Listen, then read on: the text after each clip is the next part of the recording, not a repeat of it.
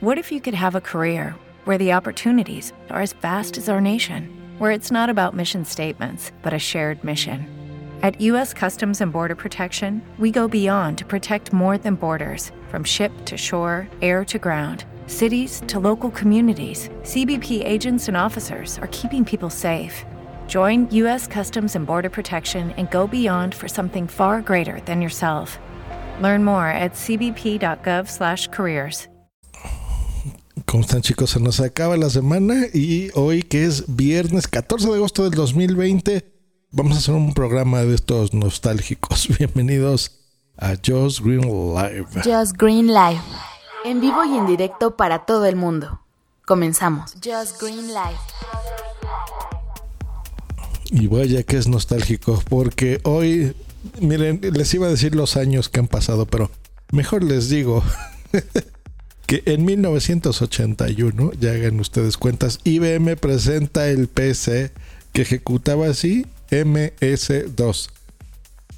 ¿Se acuerdan de eso? El Microsoft 2. qué viejos.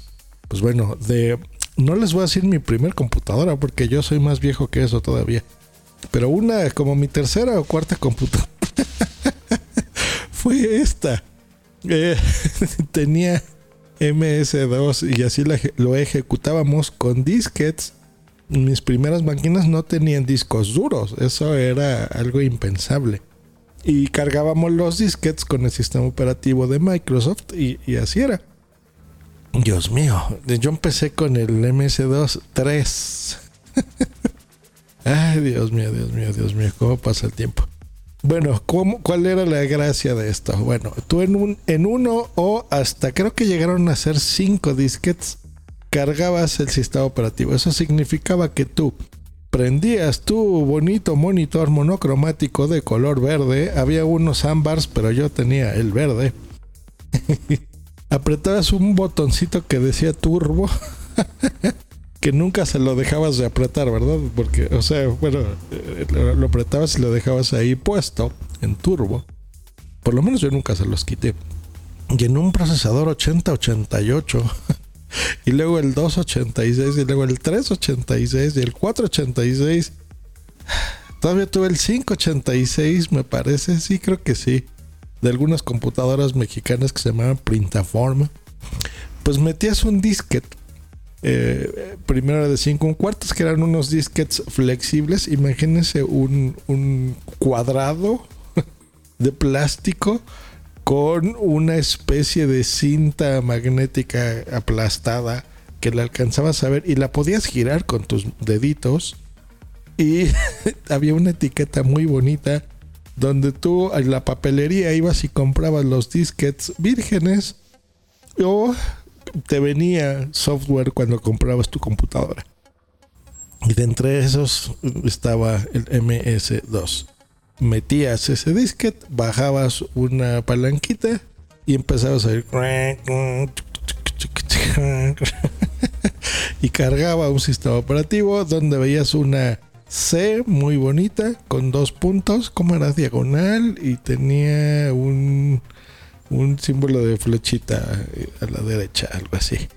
Y ya, ahí tú ya escribías los comandos, ¿no? Como por ejemplo, dir, espacio, print, list, c, ¿no? C. Bueno, eso ya fue después, ya cuando tenías discos duros. a dos puntos, que esa era la unidad de floppy. Y cargabas programas tan bonitos como por ejemplo, Works era, yo cargaba ahí Works, era muy, muy conocido.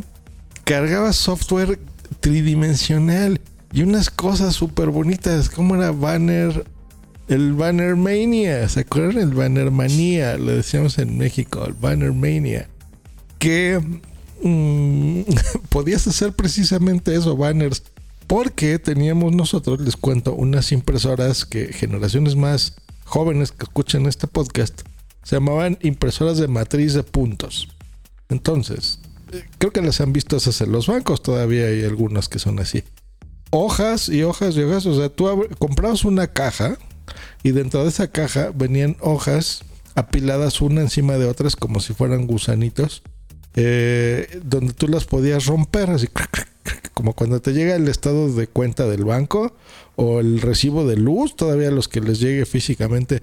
Y hay una parte que te quedas tú y otra parte donde escanean el código de barras y lo rompes así, que es muy satisfactorio romper esas hojas, por lo menos para mí. Pues bueno, así venían una encima de otra como si fueran gusanos, papá, papá, papá. Y a los laterales de esas hojas tenían eh, hoyitos, así muchos hoyitos. Yo creo que por cada hoja, pues que tendrían 30 hoyitos del lado derecho y 30 del izquierdo, algo así. Entonces metías esas hojas, las ponías por detrás de tu impresora, que se acuerdan que tenía este fundas, que le ponías las fundas a tu impresora y a tu monitor, unas fundas grises espantosas, bueno, algo así. Entonces quitabas tu bonita funda para que no se empolvara tu impresora de matriz de puntos, metías esas hojas y en Bannermania tú escribías, por ejemplo, este, frases tan bonitas como bienvenida a casa, feliz cumpleaños mamá. Entonces las hojas eran tan largas como tú quisieses, o sea, podrías poner un banner, no, lo que ahora le podríamos llamar una lona, como estas lonas vinílicas donde se anuncian eh, los negocios o, los puestos este, alargadas, pues bueno, ahí podías imprimir mensajes muy largos, tan largos como quisieses, o sea, y como aguantar al papel, ¿no? Porque si, si colgabas más de unos 15 hojas, pues ya era pesadita y se podía romper al centro. Pero ahí podías hacer estos banners increíbles, así de formas tridimensionales. Bueno, ¿cómo disfruté yo hacer, hacer estos? Y ahí ponía, bueno, era una locura. Ah, podías poner hasta de, dos líneas, me acuerdo. De colores, cuando las impresoras fueron así. ¿Qué impresora yo tenía de colores? Star Micronics, creo que se llamaba. Sí, era como una estrella, como un arco iris. Ese era. Con ese usaba después esto. Bueno, increíble. Yo me la pasaba horas al día, horas y horas y horas frente a mi computadora Ah, ¿saben quién? Me acordé de mi amiga, este, Bimba la Blanca, que ella todavía tiene una impresora así, porque las impresoras, déjenme decirles, braille, las que utilizan los ciegos, que imprimen estas bolitas en relieve y con los dedos, los dígitos, puedes leer, son así todavía, fíjense, o sea que todavía existen, claro que sí, sí, sí, sí, ya no me acordaba. Pues bueno, eso era genial, genial, genial, genial. Y luego había juegos, por supuesto, míticos, que, es que eran impresionantes. Yo me acuerdo, ¿saben cuál fue el más impresionante que me acuerdo? El, Prince of Persia. El príncipe de Persia era increíble porque tenía como movimientos muy humanos, muy bonitos. Salió las primeras versiones de software que ahora ustedes estoy seguro que todavía se usan, como el SimCity, Pac-Man de Namco, el Dune, Dune, Mrs. Pac-Man, que es súper divertido, el Boost Moves. A mí ya me gustaban los juegos de carreras como el Fórmula One, Ferrari, eh, Golden Axe, ¿se acuerdan de Golden Axe? Donkey Kong. No, eran juegos buenísimos. ¿Saben qué? Les voy a dejar un link de archive.org donde está el libre, eh, software libre gratuito y legal, porque esto se conoce como abandonware, o sea, software que se ha abandonado y tú lo puedes descargar. Para que descarguen este software y en su computadora lo jueguen, hay un montón. Pueden eh, cargar emuladores gratuitos en línea incluso o los descargan, que esos son los mejores. Y van a entrar aquí a archive.org, archive.org. Y eh, les voy a dejar ese software para que bajen entre software, este, jueguitos. Uf. ¿Se acuerdan de Arcadia de Double Dragon? Qué eso El Castle of Dr. Brain, Back to the Future, ¿no? El de Volver al Futuro está buenísimo. Yo me la pasaba horas y horas y horas y horas con una que se llamaba Karateka. Era todo con K, las dos Ks. No, no, no, no, no. ¿Para qué entré este, a este link que les voy a dejar? Ustedes seguramente vieron aquí Qbert, donde Boomsy sale bien en las fotos. Muy bien el Qbert. Pole position. Bueno, no, no, no, no, no. Qué, qué joya.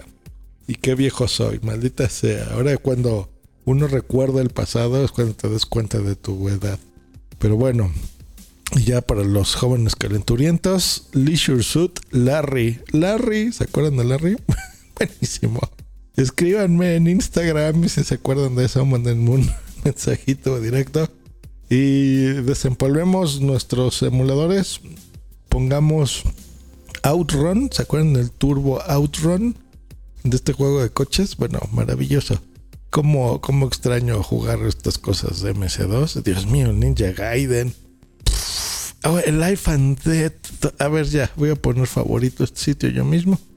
Ahí está. Y un día me voy a poner un fin de semana a jugar todas estas cosas. Dios mío, qué bonito era el MS2.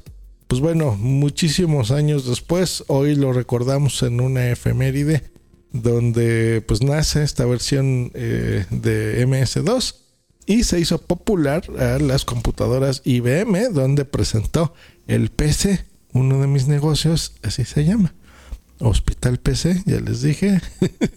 y a eso nos dedicamos a arreglar PCs, computadoras personales, personal computer. Así que muchas gracias IBM porque me has dado grandes satisfacciones.